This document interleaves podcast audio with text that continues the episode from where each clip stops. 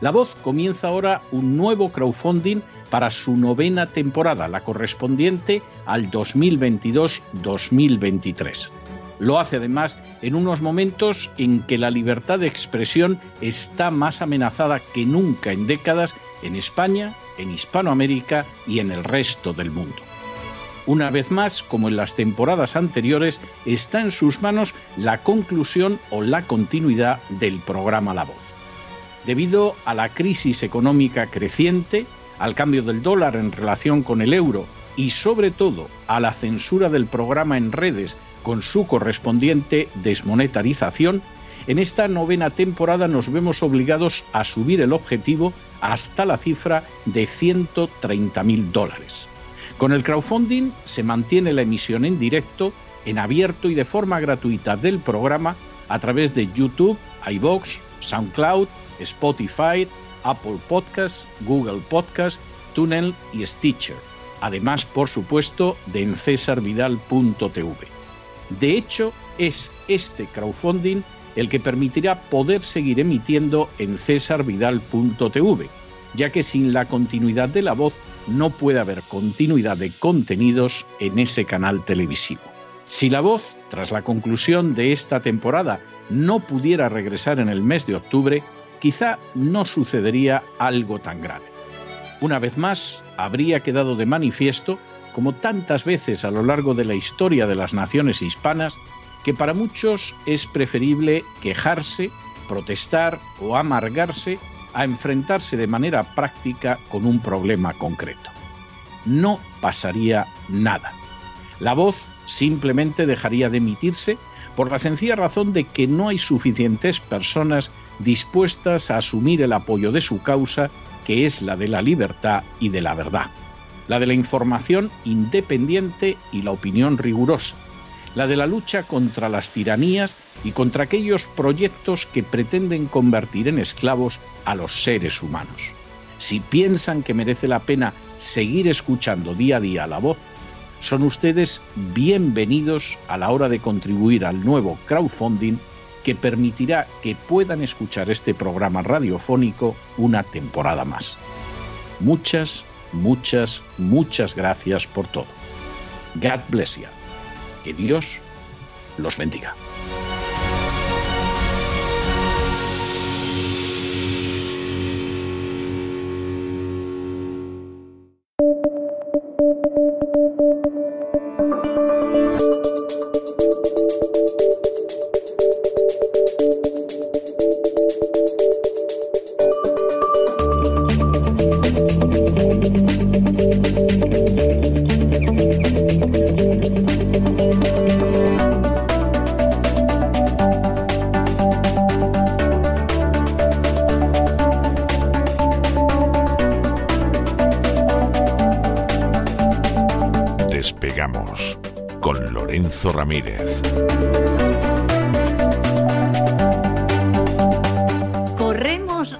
Y veloces hacia nuestro avión, atravesamos el umbral, nos tiramos en plancha sobre los asientos, eso sí, nos abrochamos los cinturán, cinturones y despegamos, nos elevamos por los aires hasta alcanzar nuestra altura y nuestra velocidad de crucero. Y qué agustito que vamos aquí.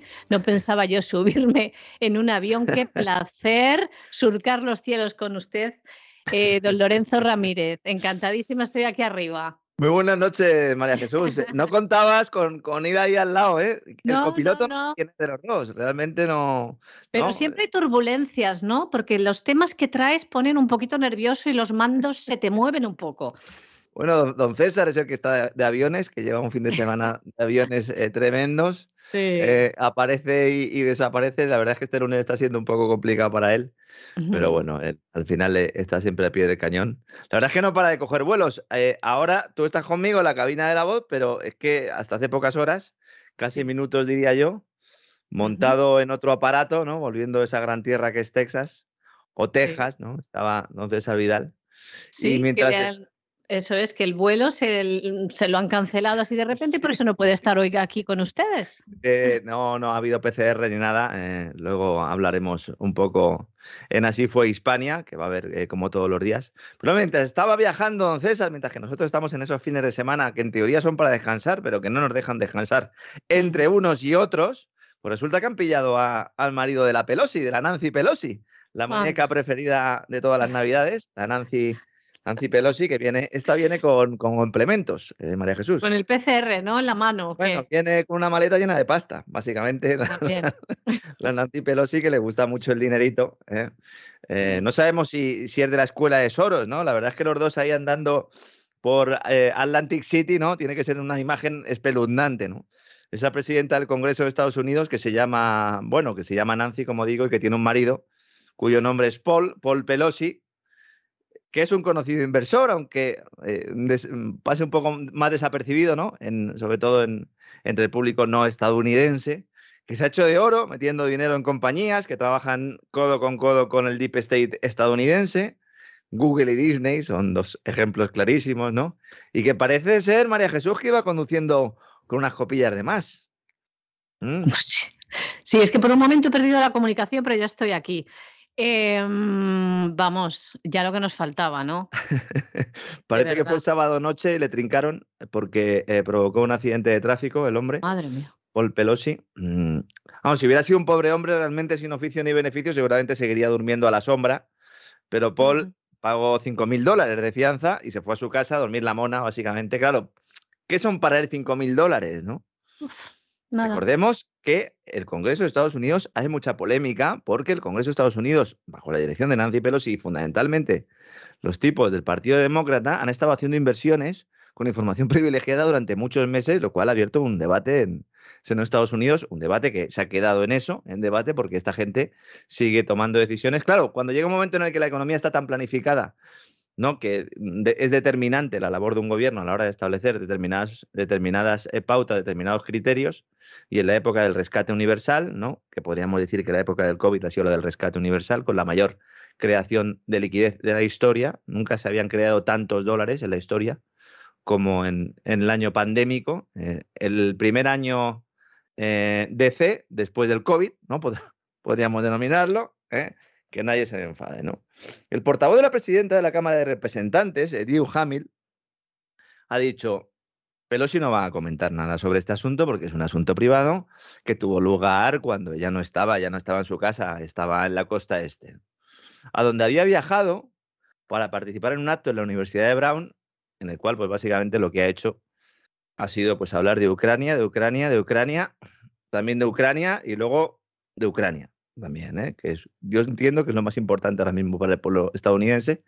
Si nos están escuchando los amigos de Texas después de haber visto a Don César este fin de semana, estarán ya tirándose de los pelos, evidentemente, ¿no? O sea que la, señora se va, esto es muy español, María Jesús, la señora se va, Paul se queda de Rodríguez y, y la lía, y la lía, y la acaban deteniendo ahí con unas copillas, conduciendo.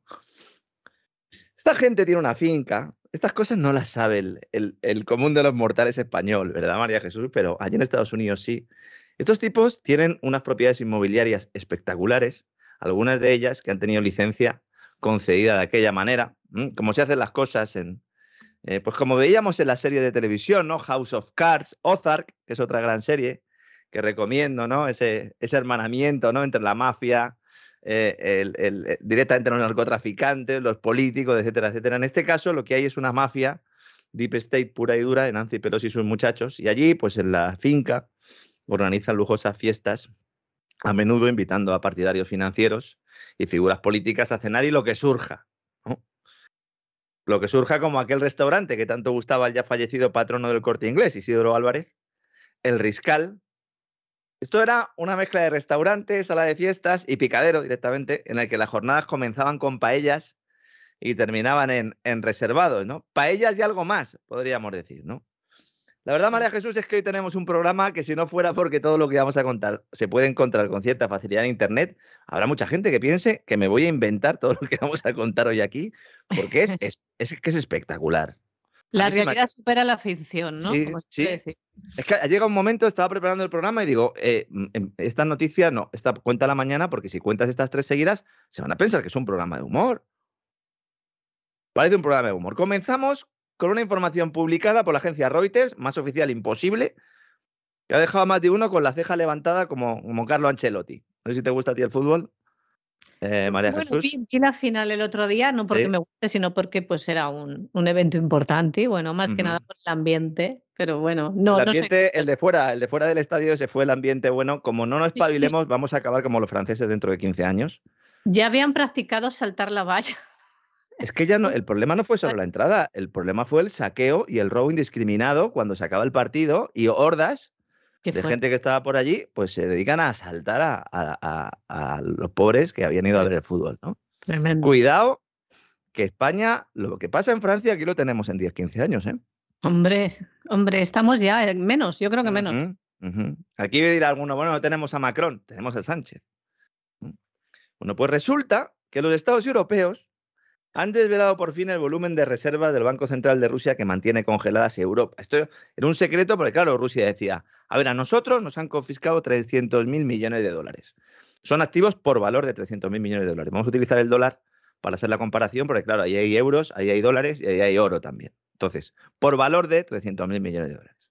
Y entonces, pues, la gente decía, bueno, ¿por dónde estarán? Pues estarán en Europa, algo habrá en Londres y algo habrá en Estados Unidos, porque son los que básicamente han realizado ese embargo, con idea de confiscar para luego entregárselo a, las empresas que van a hacer la reconstrucción ucraniana, ¿no? Luego, si quieres, comentamos un poco esto, ¿no? Entonces, claro, había dudas, porque, claro, esto es como cuando mi hijo rompe la hucha para comprarse unos cromos, ¿no? Esto dicen, a ver, ¿cuánto, ¿cuánto dinero vamos a meter ahí en Ucrania a fondo perdido? Para que se lo lleve, insisto, eh, los empresarios y amiguetes de turno, ONGs, eh, todo esto, ¿no? Lo comentamos la semana pasada con Don César Vidal, hicimos un desglose un poco de dónde iba el dinero de Estados Unidos. Pero ahora lo que se dice es, bueno, ¿y Europa cómo pone? Entonces dice, bueno, pues nosotros ponemos lo que les hayamos quitado los rusos. Dice, ya, oiga, pero ¿y, cuánto tienen? ¿Sabe cuánto, ¿Sabes cuánto tienen, María Jesús? De los 300 mil millones de dólares, solo hay en Europa 24.500 millones. Sí, sí. Les he visto metiendo el cuchillo ahí en la, en la hucha a ver si podían sacar la última moneda. En realidad, los euros, como digo, dólares y oro que han sido bloqueados por orden de la OTAN. ¿Dónde está? ¿Dónde está el resto de la pasta? ¿Lo han perdido? lo mismo de Biden se lleva algo también, ¿no? Porque todo lo que recala en Ucrania también está la familia Biden por ahí sacando tajada. Sí, bueno, eso será cuando ya haya que ponerlo, eh, efectivamente, pues entonces ya dirán, a ver, empresas que van a reconstruir esto, pues eh, Burisma, tal, tú no, que tú tenías a Hunter, bueno, fundamos otra empresa. Yo me llamo, eh, bueno, pues no sé, me llamo Northrop Grumman, ¿no? Me llamo Lockheed Martin. Mira, que es que además de hacer misiles, yo hago unos, unos edificios públicos estupendamente. Y vamos a tirar aquí un gasoducto por el otro lado. Todo esto, ¿cómo se va a pagar con este dinero, no? Entonces, claro, ¿dónde están el resto de esos 300.000 millones? Pues evidentemente tienen que estar en Estados Unidos y sobre todo en Reino Unido, que es el gran tapado de todo esto, porque esas cuentas bancarias estaban evidentemente, como dice la palabra, ¿no? En bancos, en instituciones financieras que tenían guardadas esas reservas del Banco Central de Rusia, ¿no? Yo creo que a partir de ahora eh, eh, cualquiera se, se plantea el no tener sus reservas dentro de las fronteras. Pero claro, hasta ahora se decía, bueno, mm, yo tengo un dinero en un sitio, tengo el otro dinero en el otro, pero más que nada por un tema de comodidad, por ejemplo, tanto follón que hay ahora con el tema del pago de la deuda rusa, eh, de la deuda pública rusa a los inversores, a los acreedores en dólares en Estados Unidos, hombre, pues evidentemente tú tienes un banco allí que se llama JP Morgan, que es el que te gestiona el material, y entonces, pues tú coges, le entregas el dinero, directamente lo gestiona él y él hace esos pagos en dólares. ¿Qué pasa? Que si viene un embargo de este tipo, porque hayas eh, eh, intervenido militarmente en Ucrania o porque te opongas a la calentología o porque eh, vayas contra los designios ¿no? de la élite tecnocrática mundial. Y entonces decir, oiga, pues usted, a partir de ahora, yo le embargo todo, ¿no? Bueno, pues esto va a generar un rechazo fundamental a tener dinero en esas entidades financieras por parte de países que creen que pueden ser susceptibles de ser atacados en esta, en esta locura mundial no globalista, ¿no? Entonces, de esto, esta pasta, el gran agujero negro es Estados Unidos, que tendría unos 100.000 millones, y el resto está en los bancos de la City londinense. La City londinense tiene el mayor número de lavadoras por metro cuadrado, eh, me estoy refiriendo evidentemente a los bancos, y a pesar de eso, no es capaz de limpiar la cloaca cuyo hedor llega a los confines de la Tierra. O sea, lo de la City londinense es tremendo. Yo cuando voy a hablar de la City siempre me acuerdo de Daniel Stulin, eh, amigo de, este programa también. Hmm. Algunos se enfada con él de vez en cuando, bueno, cada uno eh, tiene su enfoque de las cosas, pero yo creo que sobre todo en ese análisis ¿no? Eh, económico, monetario, de dónde está una de las cabezas de la hidra, yo creo que, que ahí está muy acertado. ¿no? ¿Y cómo sabemos que Europa tiene estos 24.500 millones de dólares? Pues porque lo ha dicho el comisario de Justicia de la Unión Europea. ¿Y por qué da la cifra? Pues porque están haciendo cuentas para ver cómo se lo quitan a los rusos y se entrega a las corporaciones occidentales y ONGs que con la excusa de la reconstrucción de Ucrania se van a hacer de oro. Cuidado con, con el, organismos e instituciones como la USAID, que en teoría pues, es una agencia del gobierno de Estados Unidos, que, su propio nombre ¿no? indica US de Estados Unidos, ED de ayuda, que van a ayudar, y ahí a lo que van casi siempre es a montar golpes de Estado, que se lo digan al señor McCain y compañía, y luego otra serie de organizaciones que también pues, están infiltradas. Siempre que se habla de ONGs y de infiltración, todos pensamos en George Soros, pero hay muchos más, ¿no? Y es que en Bruselas estamos de semana fuerte. Esto es como en San Fermín, ¿no? La, semana grande, pues en Bruselas. Bueno, San Fermín es ya dentro de poco, ¿no? Estamos ya. Este año hay. julio, 7 de julio. ¿Este año hay que correr con mascarilla o no? No sé, ha habido feria de abril, pues yo ya, yo creo que si no hay ya virus. Bueno, es que si no, hubiera habido feria de abril, hay un, golpe, hay un golpe de Estado en, en Sevilla, si no hubiera habido feria de abril, ya. Sí, sí, indudablemente. Y te lo dice uno que sabe.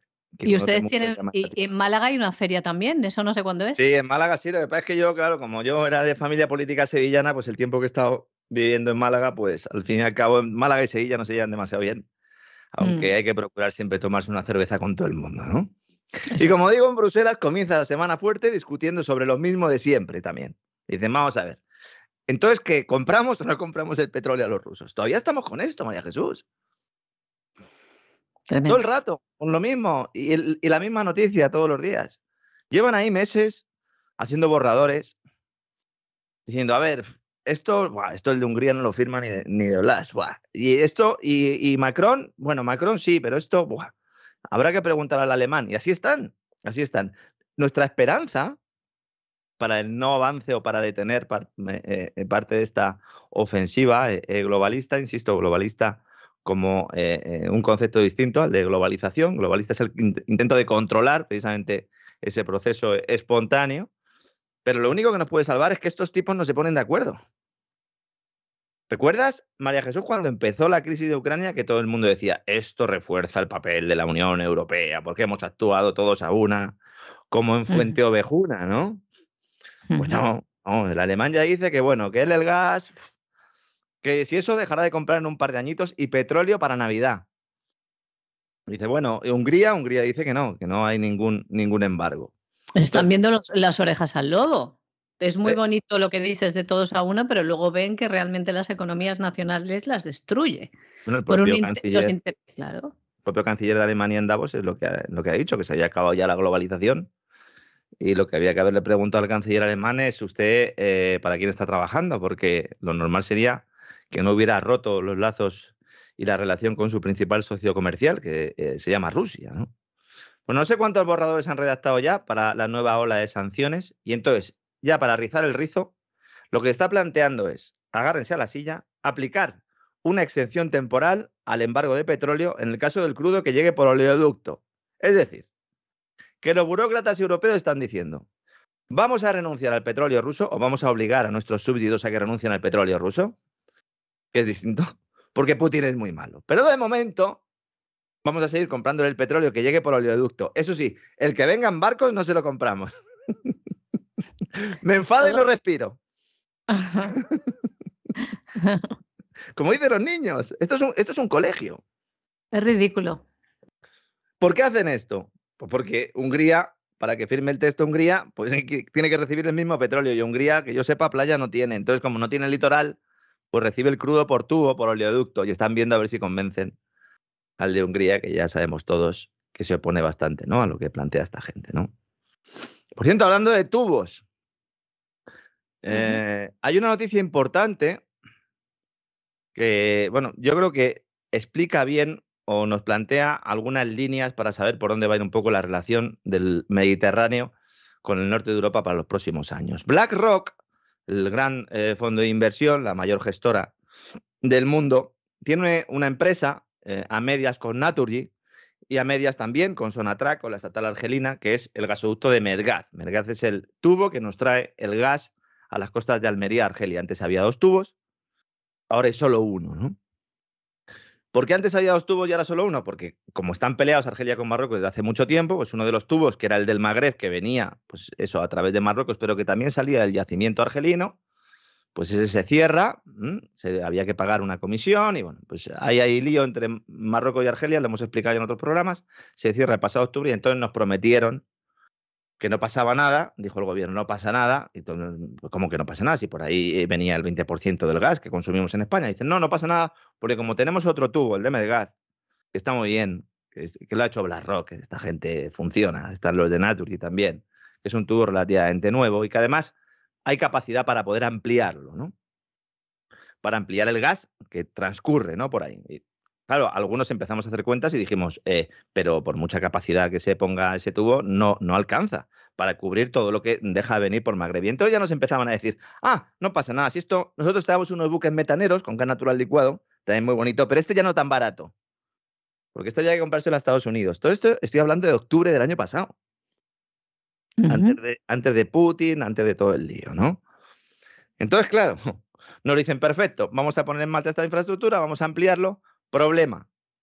BlackRock ha dicho, oye, para muchacho. Para muchacho, porque es que resulta que aquí el aliado fundamental para traer el gas argelino al centro de Europa no va a ser España. Va a ser Italia, que tiene un tipo que se llama Mario Draghi, que es realmente aquí el que maneja el cotar. Entonces se ha hecho una pequeña ampliación metiendo un compresor más. Básicamente por el mismo tubo se mete otro compresor para que pueda ir más gas por ese tubo, pero claro, la idea de BlackRock era hacer otro gasoducto al lado del que hay. Problema, esto eh, va sobre el lecho marino. Entonces, esto es un Cristo importante, porque tú llevas el tubo en un barco, lo vas soldando en el barco y lo vas echando el agua y se va poniendo al ladito, cerquita del otro que había, ¿no? Esto era un proyecto que se encargó al Departamento Técnico de Medgas para que se hiciera. Un día después de que Sánchez acuda a Marruecos, firme el superacuerdo Chachi Piruli, cosas chulísimas con el régimen de, Mohamed, ¿no? Y que Argelia diga que ya no nos ajunta, BlackRock comunica al Departamento Técnico de Medgaz que se olviden de hacer esta ampliación, que el segundo tubo no se va a hacer y que si patatas.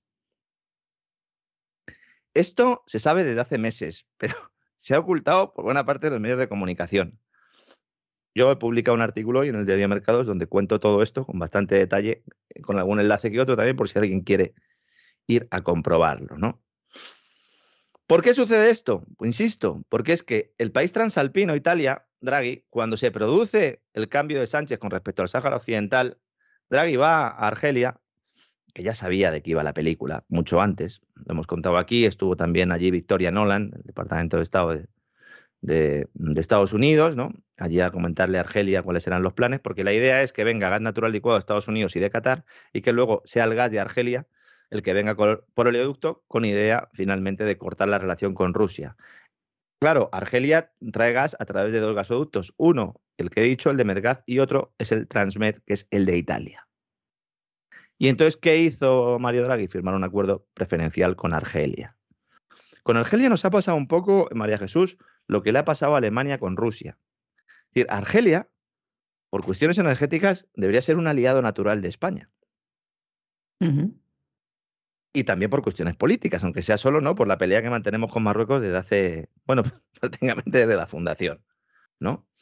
Entonces, en lugar de eso, por orden de la OTAN, también como la pasa a Alemania, nos hemos puesto a los pies de Marruecos y nos hemos jugado, ¿no? Ese futuro suministro a través de ese gasoducto que, como digo, ahora lo que van a hacer es ampliar el Transmed y parece que están puestas ahí todas, eh, todas las fichas, ¿no? Todas las piezas. Noticia buena dentro de todo este contexto.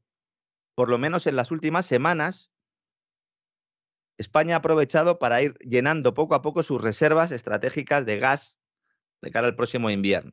están en el 74%. Hay que llegar al 80% si se quiere alcanzar el objetivo de la Unión Europea. Y para 2023 este porcentaje deberá elevarse hasta el 90%. En estos momentos llega menos gas de Argelia de lo que llegaba hace un año, pero como hay muy poca demanda y estamos trayendo muchos buques, gas natural licuado, resulta que estamos comprándole el gas a los americanos un 40% más caro y luego se lo estamos vendiendo a los franceses por tubo. Eh, un negocio redondo. No sé para quién, pero evidentemente es un negocio redondo. Y ya que hablamos de España, hay que hablar también del dato de inflación. ¿Has visto el, dato esta mañana, María Jesús? Mm, esa inflación. Iba a ser temporal esto, ¿no? Nos decían, ¿no? Sí, sí, sí. Esto que no iba a durar, esto, bueno. Un ratito, como el mm. coronavirus, era uno o dos casos. Ligero recalentamiento, decían, ¿eh? de la economía, ligero, ¿no? Bueno, mm. dato de inflación, medido en índice de precios al consumo, el IPC, el coste de la cesta de la compra, cuyos componentes decide el Instituto Nacional de Estadística, y que durante años no ha reflejado el hundimiento del sistema de dinero fiat tras décadas de creación eh, de billetes de la nada, básicamente dinero deuda. Hoy se ha publicado que la inflación en España escala al 8,7% interanual. Es una subida bastante imprevista porque se esperaba que por efecto base, al comparar la cifra eh, con mayo del año pasado, cuando ya el IPC estaba en plena escalada, pues se minoraría un poco el repunte respecto a, al de meses anteriores, pero no ha sido así. La inflación cabalga desbocada, como ese caballo que huye campo a través, o como ese cerdo bien untado de aceite también, que nadie puede coger. En Salamanca le gusta mucho esto, lo de la carrera del cerdo. Yo me decanto más por esa imagen. Podemos llevar a Cristín Lagarde, ¿eh? Allí, mira, Cristín, mira, te vamos a untar un cerdo a ver si lo coges. ¿eh? Bueno, los lagartos se cazan bastante bien, también hay que decirlo, ¿no? El índice de precios al consumo vuelve a la senda de subidas y apunta en mayo al 8,7%, cuatro décimas más que el dato de abril y tres por encima de las previsiones que estimaban más o menos una subida de los precios del 8,4%, ¿no? La subida se debe a qué? Pues a combustibles y alimentos.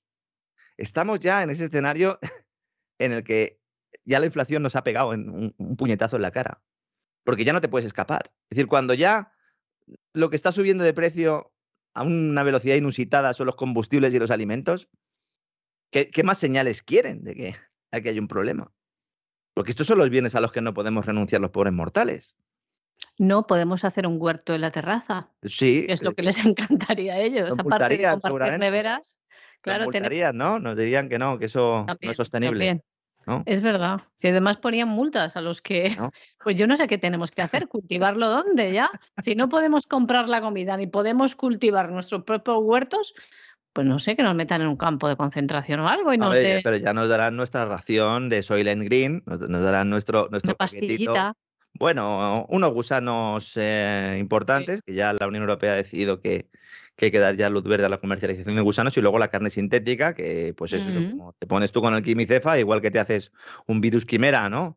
Eh, de, viruela de mono, por ejemplo, pues te haces también un filetito, ¿no? Eso sí, lávalo, hay que lavar el tubo de ensayo entre, entre una cosa y la otra, claro. A ver si se va, a salir un monstruo de ahí. Pero bueno. es como que se pone a hacer mahonesa en verano, ¿verdad? ¿Eh? Esas ensaladillas rusas de verano, qué peligro tiene, María Jesús. ¿Eh? Por eso está lo de la, huevina esa, ¿no? Pero lo de, lo de la carne esta sintética debe ser como cuando yo me he sorprendido porque vas a comprar unas zapatillas de deporte y dices, son, es, eh, ay, ¿cómo le dicen? Eh, piel, piel ecológica o mm. piel no sé qué, recicla. Es plástico. sí, sí. pero le llaman piel no sé cómo. Pero le llaman piel ecológica bueno, en realidad, en realidad los, eh, la, carne sintética también es plástico. Es decir, claro, eh, estamos hablando de eso, ¿no? ¿Qué pasa? Que el Tito Bill, el innombrable, al que no se le puede nombrar, porque entonces nuestros amigos no pueden escuchar el programa en abierto, eh, todos ya sabrán a quién me ah. estoy refiriendo. Sí, Mr. Door, también conocido, el nuevo amigo de Sánchez, eh, Mr. Pandemias, también. si, se da abrazos con él, ¿por qué no lo podemos nombrar? no se le puede nombrar, no, porque no, no se le puede nombrar, porque si dices COVID y su nombre en el mismo... Sí, entonces viene... Claro, esto, es, esto debe ser la democracia, ¿no? La democracia hasta que tenemos en Occidente tan, tan chulísima también, ¿verdad? Bueno, en este contexto, en esta inflación, porque claro, vamos a ver, en marzo fue del 9,8%, alguno dirá, está bajando. No, no, vamos a ver, está creciendo menos. Estamos hablando de aumento de precios interanual. Entonces, si el aumento de precios hoy es del 8,7, estamos diciendo que suben los precios, no que se rebajan. Es que hay mucho despistado por ahí. Si en marzo subieron un 9,8, subieron más que ahora, pero ahora también están subiendo. Son los titulares que ponen. Tú sabes cómo son la prensa que está ahora. Le tiene que no parecer que las cosas van mal. Y entonces tú ves titulares que dices, pero ¿qué me está contando? Y la gente que se queda en el titular se cree que te va todo fenomenal.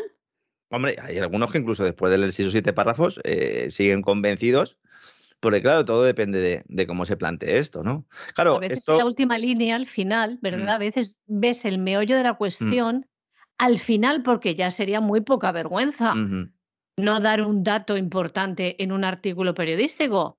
Pero es tremendo, tremendo. La última línea que también le, la última línea también le gustaba mucho a, Hunter Biden. Bueno, el gobierno sigue faltando la verdad en cada una de las comparecencias públicas, aprovechando eso que dice, esa propaganda, diciendo además que todo está controlado. Chavales, tranquilos, la inflación bajará en la segunda mitad de este año. Dejarme que me vaya Doñana y cuando vuelva ya esto está controlado. Además, la campaña turística va a mantener el espejismo de crecimiento de una economía que está catatónica, eso no nos lo dicen, claro, y que camina directamente a una recesión inflacionaria con crisis financiera incluida. Es decir, apunten esto. Recesión inflacionaria con crisis financiera incluida. La única esperanza es que la destrucción de la demanda se produzca tan rápido que corte la inflación. Es decir, a eso están jugando los bancos centrales. A ver si la crisis es muy profunda y muy rápida para luego poder seguir dándole la maquinita. Esa es la idea que tienen. Pero ahora vienen los dos años complicados. Siempre digo que hay, que tener cuidado porque estos ingenieros sociales eh, se creen o que consideran que tienen más facultades de las que realmente eh, tienen, aunque seguramente sean los mejores del mundo haciendo lo que hacen, eso no lo niego, pero no son dioses. Entonces, todo esto siempre genera efectos, efectos complicados, ¿no? Eh, como decía el economista Bastiat, ¿no? Lo que se ve y lo que no se ve en, en la economía. Tú haces algo, mm, determinas una determinada política y eh, pues a lo mejor ahora no pasa nada, pero dentro de cinco o seis años ha generado una serie de efectos adversos que en buena medida conocen pero intentan ocultar. ¿no? Una de ellas es la morosidad. Los impagos que están sufriendo ya las entidades financieras. Sigue creciendo de forma soterrada sin que nadie admita la magnitud de un problema que aunque está lejos de registrar los niveles de, 8000, de 2008-2012, lo cierto es que comienza a dar señales de alarma.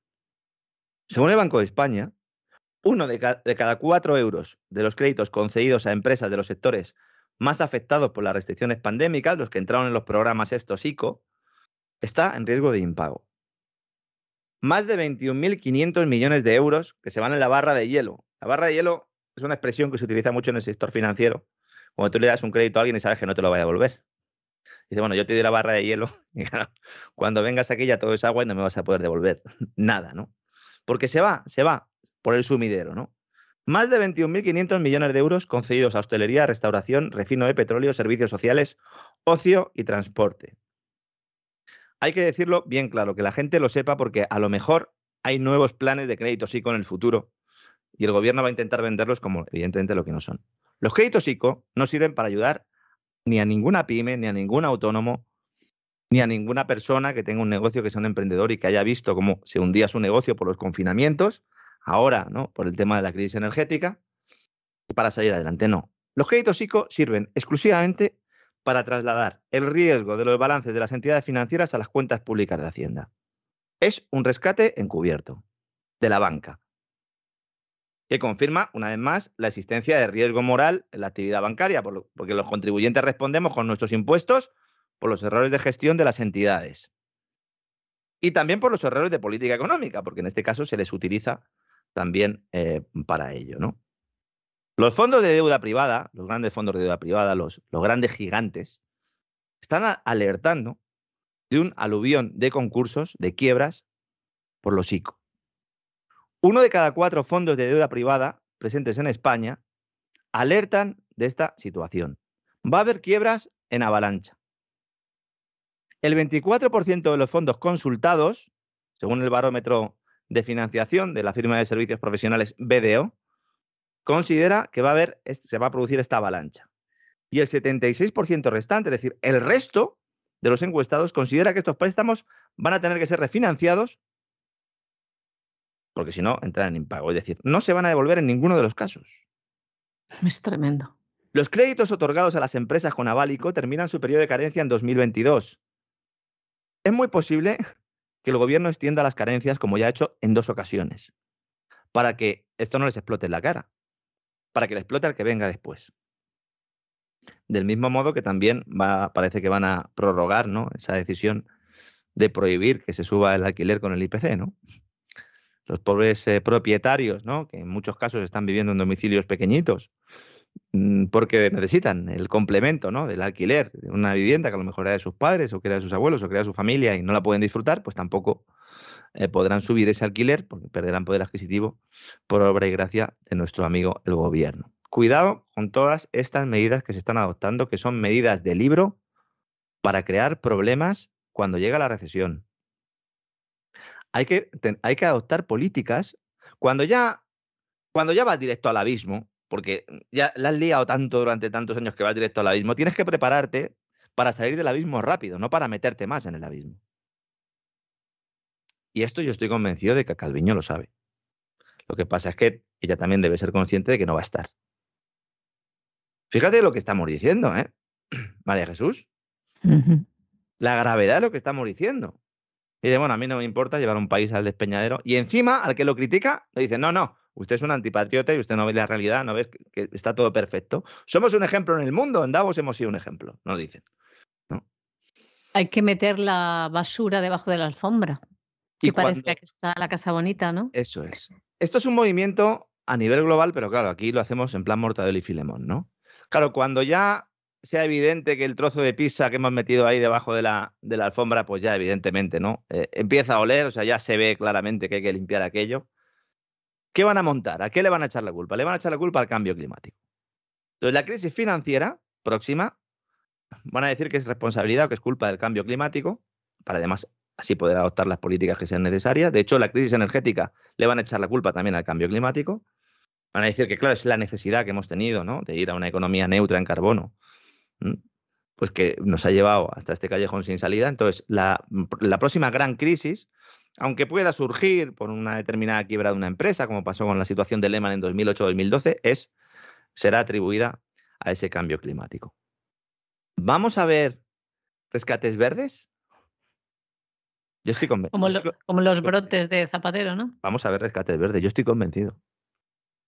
El Banco Central Europeo tiene un documento en el que habla, en lugar de cisnes negros, los cisnes negros es el concepto ese famoso, como bien sabes, y la mayor mm. parte de nuestros amigos seguro también, que acuñó o que hizo popular ¿no? Eh, en Asin Taleb, en su libro, en el cual dice, es un evento que sucede y no lo prevemos y entonces hay que intentar adaptarse. ¿no? Y a raíz de ahí, pues él ha generado una teoría en la cual pues establece ¿no? que la capacidad de, las personas y de las instituciones para poder adaptarse al entorno cambiante es lo que se debe primar, ese concepto de fragilidad que tiene él, que es muy interesante. ¿no? Bueno, pues el cisne negro se transforma, por obra y gracia de Lagarde, de Cristinita, en un cisne verde. Es que es maravilloso, no me, digas que no es maravilloso. Sí, sí, sí. Y ponen un cisne verde en la portada allí de su informe y nos dicen, cuidado, cuidado. Pero vamos a ver, ¿cómo que un cisne verde? pero si eh, sois vosotros los que habéis creado unos criterios de responsabilidad corporativa sostenible, resiliente, inclusiva, y estáis examinando a los bancos y le estáis diciendo, oiga, eh, que tiene usted, que, va a perder mucho dinero. Bueno, en Reino Unido ya ha dicho la banca británica que por el cambio climático y esta nueva, eh, pues, esta nueva forma ¿no? de hacer negocio verde, fundamentalmente esos criterios ESG, esos requerimientos que hay que cumplir, que van a perder 400.000 millones de euros que no es ninguna tontería, ¿no? En España ahora mismo se está inspeccionando a las entidades financieras solicitándoles información de cara a preparar unos test de estrés, estos que les gustan también mucho, unos juegos estos monetarios, que van a ver la luz el próximo julio, y que pretende evaluar el grado de exposición que tiene la cartera crediticia de cada, de cada banco a las políticas adoptadas para, en teoría, luchar contra el cambio climático. Esos criterios ESG, vuelvo a repetir, que surgen o es la traducción financiera de los objetivos de la Agenda 2030, para que todo el mundo nos entienda, ¿no? Claro, entonces, ¿de qué va esto? Pues le dice el BCE, por ejemplo, a BBVA o a Santander, oye, eh, pásame la lista de créditos y me los puntúa según criterios ESG. Pero ¿y esto cómo lo hago? Porque claro, ¿cómo determinar si el negocio de una pequeña empresa o un trabajador por cuenta ajena está expuesta al cambio climático o a las políticas de transición ecológica? En realidad todos estamos expuestos, ¿no?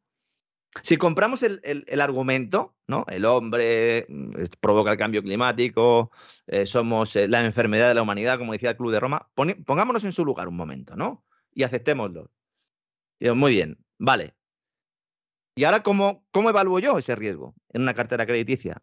Una pyme. Dice, no, es que este señor, es que vive, en, por seguir con el ejemplo de antes, ¿no? Es que vive en Málaga vive en Sevilla, tiene que tener mucho el aire acondicionado puesto. Dice, bueno, y, entonces el crédito que yo le he otorgado a este señor le tengo que poner que tiene más riesgo. Dice, pues sí, dice, ya, pero es que esto es ficticio. Dice, ya, bueno, pero es que estamos montando la próxima burbuja y el próximo rescate.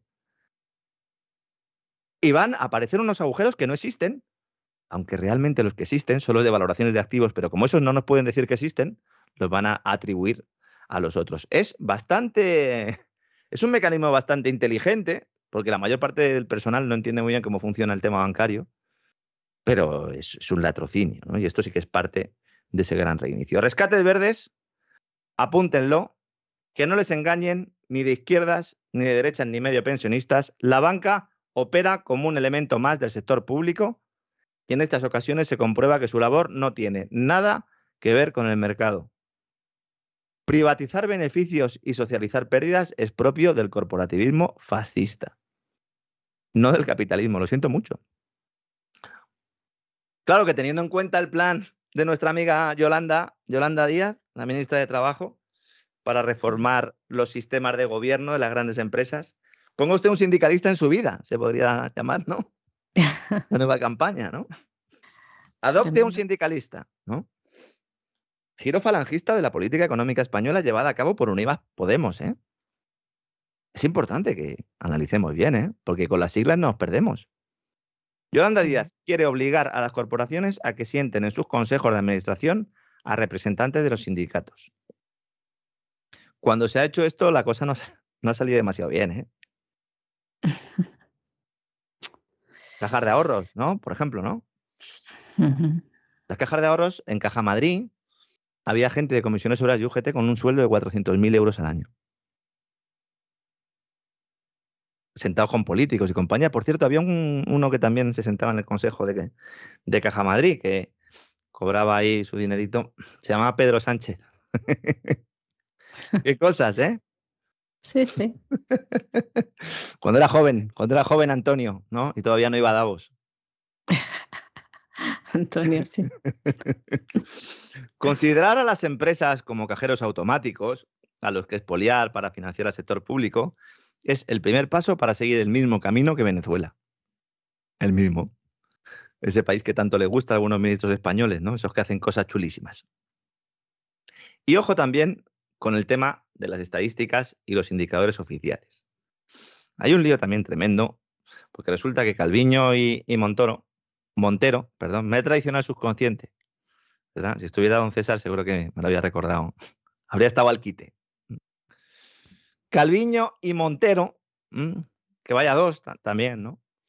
Llevan meses presionando al Instituto Nacional de Estadística, que supone que es un organismo independiente, que es el que hace los cálculos de contabilidad nacional, bueno, junto con el Banco de España, pero el Instituto Nacional de Estadística, pues es el que nos dice la tasa de paro, el Producto Interior Bruto, todas estas cosas, ¿no? El IPC, como hemos comentado antes, ¿no?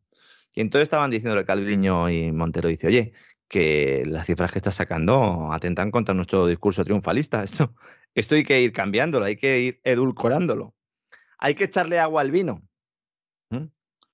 Muestra de que España es un país bananero de la más baja estofa. Bueno, a muchos se les llena la boca contando las loas de nuestro sistema de derechos y libertades. ¿no?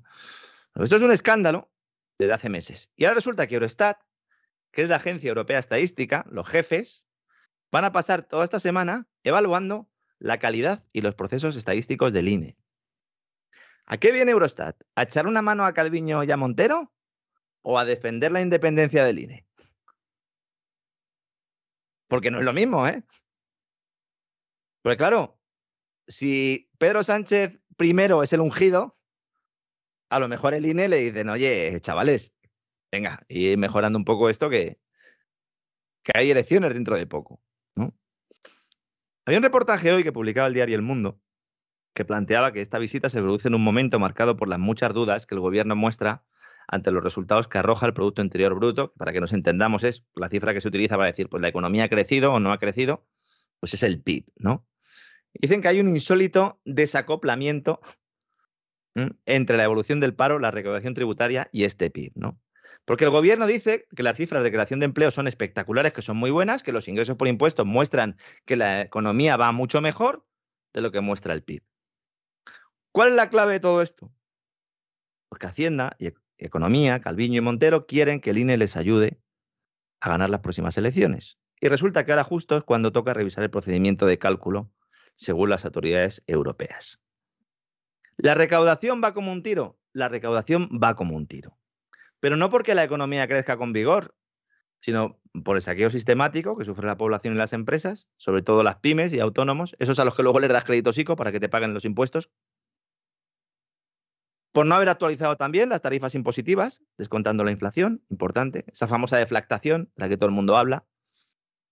Y siguen empleando ese término porque técnicamente es como se dice, pero que le expliquen a la gente lo que hay. Al no actualizar la tarifa impositiva, pues tú poco a poco vas teniendo el mismo poder adquisitivo o menos y vas pagando cada vez más impuestos.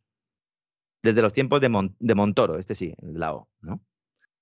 Lo cual hace pues, que paguemos más impuestos a subir los precios. Y luego también, cosa curiosa y que denota el momento en el que está la economía española, insisto, camino de país bananero, se están disparando las ventas de productos de segunda mano. Y este indicador ya, cuidado. ¿eh? Es verdad que en buena medida cuando uno ve los datos absolutos, la parte gruesa del asunto son los coches y las casas. Claro, un coche nuevo no te puedes comprar ahora. dicen que vuelvas dentro de dos, dentro de tres, cuatro años. Cuando haya chips, te dicen. Chip y chop. Vas a, vas a comprar un coche y te dicen que no hay chips y te dicen, pero vamos a ver, oiga, pero y ustedes no están anunciándose, ustedes no están... Sí, pero es que de momento no podemos fabricar coches. Y eso porque los chips hacen en Taiwán y hay mucho lío y tal, y además con lo de Putin. Sí, Putin tiene la, culpa de todo, siempre también, sí. Sí, sí, sí. Ya lo sabemos en este programa. Sí, sí, siempre, ¿no? Mm. Es la excusa para todo. Entonces, ¿qué pasa? Que se disparan las ventas de coches de segunda mano, que están viviendo una burbuja de precios impresionante. Y además, por razones familiares. Todo el mundo saca tajada de, cuando las cosas van mal, desgraciadamente. Bueno, no, queda otra porque sube la demanda, claro. Claro, al final, oiga, pues eh, se aprovecha, pero yo que por motivos familiares, eh, bueno, por motivos familiares no, por motivos burocráticos, y es que mi coche a partir del 31 de diciembre, bueno, ya, ya es ilegal para circular por Madrid, porque consideran que hay que poner una pegatina y tal, y si no, aunque el coche tenga sus ITVs y tal, es ilegal llevarlo, pues hay que buscar otro y los precios son espectaculares. Entonces, si uno compra coches de segunda mano, si uno compra casas de segunda mano, que es el otro, la otra partida importante aquí, cuando hay incertidumbre se compran casas, ahora mismo hay algunas promociones que incluso están parando por el incremento de los costes de materiales, de energía, etcétera, etcétera. La casa de segunda mano vuelve a ser protagonista. ¿Y esto qué pasa? Pues que esto eh, no tiene un impacto en el PIB, porque el PIB es la producción de bienes y servicios de una economía, valor de precio de mercado. Pero si ya está producido, no cuenta en el PIB. Por eso, el PIB es una mala variable, pero no por lo que dice el gobierno. El PIB es una mala variable porque solo mide el consumo, el consumo de cosas nuevas. Además, olvidándose de todo el sector industrial, de todos esos ciclos intermedios, de todos esos valores añadidos, que para cobrarnos con el IVA está muy bien, siempre lo hacen, pero se olvidan del proceso. Entonces, nos fijamos en la foto fija del final del proceso económico. Por eso es tan importante dopar el consumo dar ayudas, gasto público, porque así manipulo el PIB. Y ahora se dan cuenta de que las cosas no cuadran, efectivamente que no cuadran. ¿Mm? Y luego el tema de que decir que estamos viviendo un buen momento en el mercado laboral, perdone Yolanda Díaz, pero no. Hombre, si usted hace una reforma laboral y a los indefinidos, a, los fijos, bueno, a la gente que trabaja en una hostelería, en, una campaña navideña, en una campaña estival, que tiene un contrato, pues eso, pues por un periodo determinado, todos los años, usted, por obra y gracia del BOE, dice que son trabajadores fijos, pues entonces sí. O si no cuento a los afectados por expediente de revolución de empleo, a los ERTE, a los temporales, si no les cuento el, paro, pues también tengo un paro controlado, claro. ¿Y los que están, ni a los que están haciendo cursos del paro. Sí, sí. Tampoco los cuentan. Y si además aumento el empleo en el sector público, pues entonces Yolanda. ¿Eh? Yolanda. Así que los datos españoles, a pesar de lo que se ha dicho en Davos, son unos datos muy preocupantes. Aún así, es muy probable que los próximos meses la campaña turística pues, nos dé cierta alegría. Claro, esto va a ser repicado a bombo y platillo y alguno dirá, no hay crisis, no hay crisis, no hay crisis, y luego se van a encontrar con uno de los peores inviernos de su vida. Pero fíjate, Lorenzo, que el otro día dábamos el boletín de noticias, en las noticias del día, el dato de que los que más gastaban, los turistas que más gastaban en España eran los rusos. Como más invertían y más, más dinero dejaban. Como a ver quién viene ahora a que le roben el barco. A ver qué ruso va a venir ahora. Eso, que le quite la casa, que le roben el barco. A ver. Dice usted, no, usted es ruso, el barco para mí. Mm. Y eso, no, es que además el barco lo voy a vender y voy a entregar el dinero para reconstruir Ucrania. Eso ya está en marcha, es decir, igual que lo de las reservas del Banco Central de Rusia todavía no se ha determinado qué hacer con ese dinero. Ya ha dicho Rusia que lo consideraría un robo, un robo al país. ¿eh? Lo que sí se ha determinado es que a, esa, a esos ciudadanos rusos a los que se les han quitado sus bienes, diciendo que todos ellos son oligarcas rusos, que es eh, un calificativo que la gente no sabe que el oligarca original era el ucraniano, pero claro, como para pedirle al personal, si no saben ni lo que pasó en el Maidán ni, ni lo que ha pasado en el Donbass durante los últimos ocho años, tampoco le vamos a pedir peras al olmo. Pero indudablemente es así. Y luego, ¿qué tenemos nosotros eh, de posibilidad? Dice, bueno, mm, se le quita a los rusos sus cosas, muy bien, no van a venir rusos. ¿Quiénes son los dos mercados principales eh, españoles, no? Mm, turísticos, de ciudadanos que vienen, pues británicos y alemanes, ¿no? Agencias de viaje alemanas están proponiendo que los jubilados alemanes pasen el invierno en España para ahorrar gas. y casi para ahorrar gas. Sí, para ahorrar gas. Claro, para que Alemania ahorre gas. Entonces dicen, no, no, que se queden allí. No. Claro, y, y, entonces, bueno, claro, porque si se quedan aquí en Alemania no va a haber gas para todos.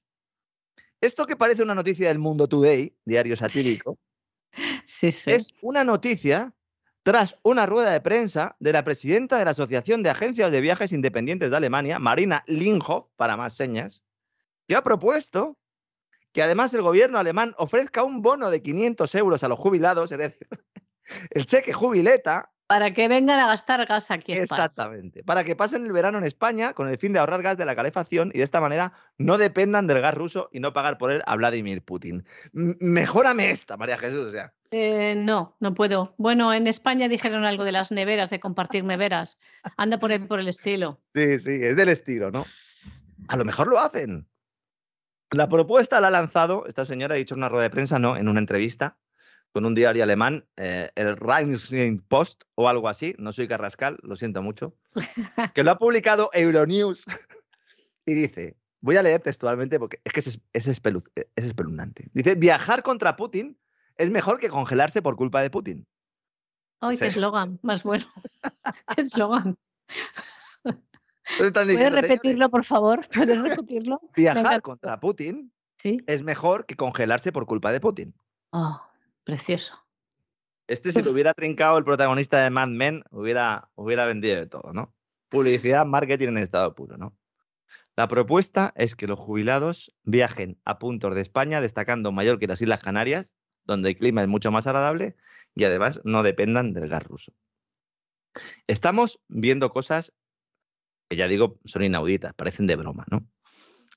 La Comisión Europea está ultimando ya ya ha iniciado la propuesta normativa, pero está ultimando la propuesta, el, paquete del Repower EU, que con esa marca ¿no? de reenchufarse, la Unión Europea reenchufándose, que el eslogan ya estaba escogido antes de lo de Putin y que la idea era pues intentar ir avanzando ¿no? hacia, hacia esa transición ecológica, hacia esa calentología, hacia ese dinero de los contribuyentes para crear la próxima burbuja verde, que es la idea, es la idea, y culparle también de los males a, todo lo verde.